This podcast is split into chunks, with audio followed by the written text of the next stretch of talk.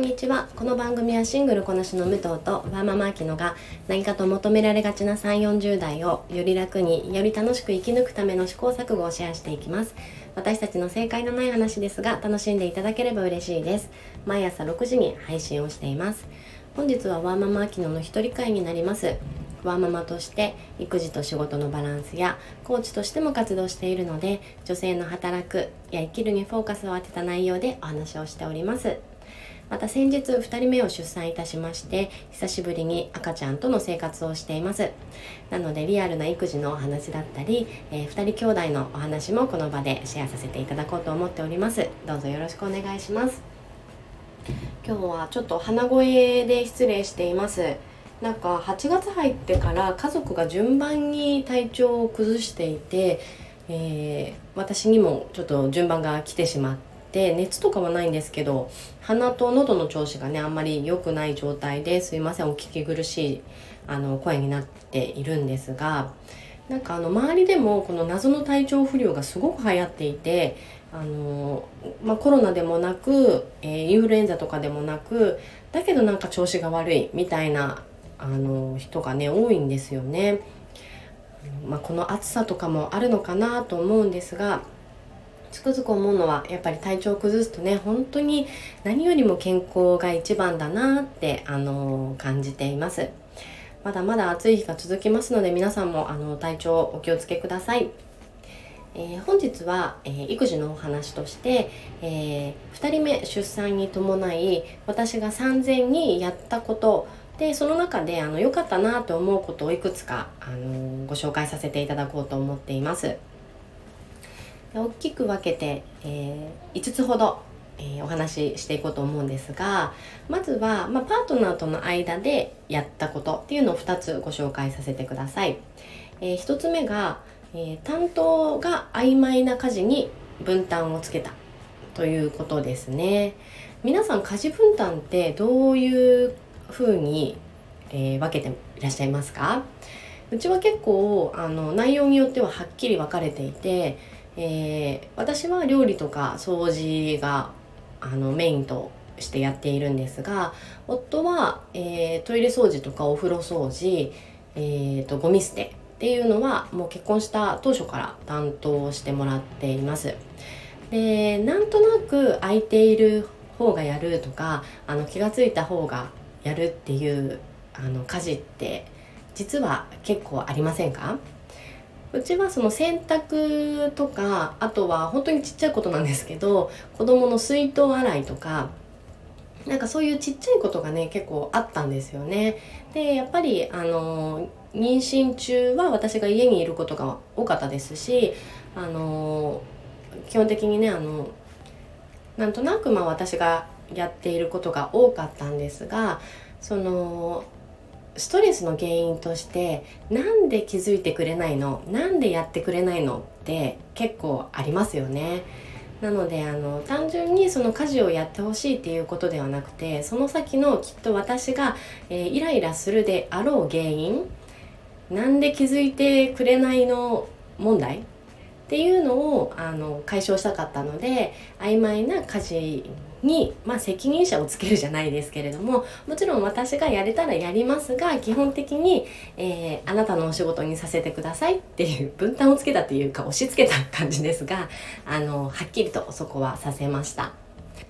これはあの男性ひとまとめにしたら大変失礼なんですけれどもやっぱり、まあ、うちの夫も含めてあの言わないと気づかないんですよね。で言ってくれたらやったのにっていうテンションなんですよ。えやだよっていうことにはならないのでなのでもう前もってお願いしたいことはちゃんと伝えておく。で私自身も、えー、気がついてよっていう無駄なストレスを抱えないように極力していました。これはね本当に良かったです。あの結構話し合ってねここは白黒つけちゃった方が楽だなってすごく実感しています。で2つ目これもパートナーとの話し合いなんですが、えー、夜間授乳をお願いしました。私1人目の時は、まあ、基本的に、えーと、ミルクもあげてたんですがやっぱり母乳が多かったので本当に寝る間もね惜しんで3時間間隔っていう授乳をしていましたね。でそれ本当にやっぱり辛くてもうあんまりはっきり覚えてないんですけれどもただただ眠くて辛かったなってそれがあのやっぱイライラにつながっていたのでもう今回は最初から夜間授乳はミルクにして、えー、夫の担当にしてもらうっていうのを前もって伝えていました。もちろんメリットとして私は睡眠時間が、まあのある程度確保できるっていうのと、えー、夫に対してもパパとして娘の時間あの日中はねどうしても仕事でいないので、えー、そこで、えー、娘とのこうベタベタタイムじゃないですけれどもあんまり息子の前で、えこう赤ちゃんと何でしょうこう赤ちゃん帰りにつながりやすいのであんまりこう赤ちゃん赤ちゃん娘娘にならないように私たち気をつけていたので、えー、その分、えー、息子が寝ている夜っていうのは気兼ねなく可愛がれる時間として設けられるなと思ったのでそれもあって夜の、え授乳は夫の担当っていうふうにもう最初からしていました。これはあの看護あの完全母乳で育てたいとかあの意向がねいろいろあると思うんですけれども、うん、助けてもらえるところはこう巻き込むっていう意味で、えー、すごく自分がどういうふうに授乳を進めていきたいのかっていうのはあのどんどんパートナーと話した方がいい内容だなと思っています。そして3つ目これは息子に対してですが1人でやれることを一緒に増やしていったですね。これもあの妹ができるからお兄ちゃん自分のことやってねっていう姿勢ではなくてあくまでも自分のことを自分でできるようになったねやったねっていう姿勢であの関わるように気をつけていました。まあ、幸い息子は結構自分のことはやりたいやりたいタイプなのであのうまくねこうやる気とこちらの意向とが一致したなと思うんですがあのもちろん自分がえー、ママとして助かるなっていう場面もありますし、えー、来年は小学校に向けて自分のことは自分でできるようになるっていう意識づけにもすごく良かったなと思います。で具体的に、えー、やっていることは保育園の、え帰ってきてからリュックの中にね荷物お着替えした荷物とかあの出席のカードとかいろいろありますがそれを全部、えー、お着替えは洗濯機に入れる、えー、カードとかは元の場所に戻す。リュックも戻す。水筒もキッチンに持っていく。っていうことを全部今はねやってくれています。すごくね助かりますこれ。あの多分ママさんならねあの共感していただけるかなと思うんですがもう帰ってきた後って戦場ですよね。やることたくさんあるのでお風呂やらご飯やら一つでも子供が自分でやってくれることがあるとすごく助かります。で本人もねやっぱりあの自分のできることが増えるっていうのは自己肯定感につながると思っているのですごくこれはね良かったなって思います。あとお風呂上がりも、えー、今完全に1人ではお風呂あの入れてないですけれども先に上がったとしてもクリームつけるとか拭いてパジャマを着るっていうのもやってくれています。これもねすごく助かりますね。少し私のお風呂上がりのスキンケアタイムがちょっとだけゆっくり取れるようになりました。で3つ目は、まあ、あごめんなさい4つ目ですね。これはねもう皆さんあのやられてると思うんですが本当に家事の簡素化家のことですね、えー、具体的には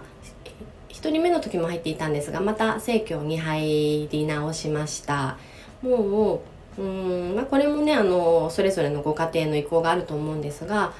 えー、使えるものは使おうと思ってるのであのキッチンミールていうんですかねこう簡単な、えー、夕食こう焼けばいいとか、えー、茹でればいいみたいなのも久しぶりにまた使っていますし、えー、以前私ルンバ使ってないって言ってたんですが、まあ、ルンバさんにも助けてもらってますし、え、あとは物をねとにかく減らしましたね。もう絶対的に赤ちゃんが生まれると物が増えるので、この1年で使ってなかったものあとは1人目の上の息子のもので不要なものっていうのを事前に、えー、断捨離をしておきました。やっぱ物が少ないと掃除がとっても楽なんですよね。物が多いとやることが増えてしまうのでとにかくあのこれはね生まれる前に本当に断捨離はやっておくことをおすすめしています。であと総じて、えー、大切だなと思ったのはとにかく完璧を求めないところですよね。あのルンバも私あんまり信用していないんですが、えー、できてないなと思うところも目をつぶる、えー、お料理も一から手作りがいいって思っていってももう自分の心の負担が軽い方を選ぶとか。私はねあの大変助かってるんですが。あの即席のやつねあの全然抵抗ないので いっぱい使ってます。そういう自分のあの気持ちもねちょっと切り替えておくっていうのも大切な一つだと思っています。で一番最後これはあの意外に良かったんですが、えー、ご近所さんの関係強化ですね。もともと上の子のママ友さんのつながりはあるんですが、えー、2人目の時って、えー、もうある程度1人目のこうご近所さん付き合いができてるので下の子はなかなかあの友達がねできづらいよっていうのは周りの方から言われていたんですけれども、えー、私が住んでるのがマンションっていうのもあると思うんですが結構ねあのお腹大きい方とか赤ちゃん同じくらいのタイミングで産んだ方とかっていうのとちょっとこう関係を作っておきました。もちろんママ友っていてもいなくても本当にどっちでもいいと思っているんですが、まあ、あのいい方とねこうつながりができると、えー、もちろんこう情報を得る機会も増えますしあとはあの先日あったのはもう使わなくなったからって言っておむついただけたりとかあのそういうのはやっぱり関係があってこそだなっていうのを実感しています。なので意外にねこれはあのありがたくあの良かったなと思っているところです。えー、つらつらと、えー、5つお話しさせていただいたんですがまずは、えー、担当が曖昧な家事に分担をつけたこと。あとは夜間授乳を、えー、夫にお願いしたこと、えー、3つ目が1人目の子のやれることを増やしていった、え、4つ目が家事の簡素化を決めた、え、最後がご近所の関係を強化しておいた。っていうのが今のところ、えー、事前にやっといてよかったなと思う5つなったので今日は少しご紹介をさせていただきました。まあ、これあの2人目出産に伴ってってお話ししたんですけれども、えー、まあ、もちろん1人目でも、えー、出産前にしといたらいいことってあの本当に同じだと思うので、えー、よかったらあのもしね出産を検討されてる方とか出産を間際の方とかがあのいらっしゃったら是非参考にしてください、えー、今日はちょっとここから私も少し雑談をさせてもらおうと思うんですが、えー、昨日のね武道の一人会で、えー、レイプカルチャーの話もしていましたねあの本当に武藤と話すとあなんとなくこう気が付かずに受け入れてしまっていた、えー、不平等なこととかあの受け入れる必要のなかったことっていうのに気づかされますね。あの今回もねすごくあの勉強になったなと思っています。よかったら聞かれてみてください。でその後に雑談でお話ししていた「君たちはどう生きるのか」っていう映画のネタバレ含めたお話で、えー、私この映画見ていないんですけれども、えー、子供を産んだ立場としてあのちょっとお話をしようかなと思っていますなのであのネタバレが NG という方はここまでで聞いていただきありがとうございます。あの昨日の武藤の話でその作中に引っかかったセリフっていうのを挙げていたんですがこれはあのなんかあれですかねこう時空が変わるのかなと思うんですけれどもすいません見てないのでね想像で話していますが、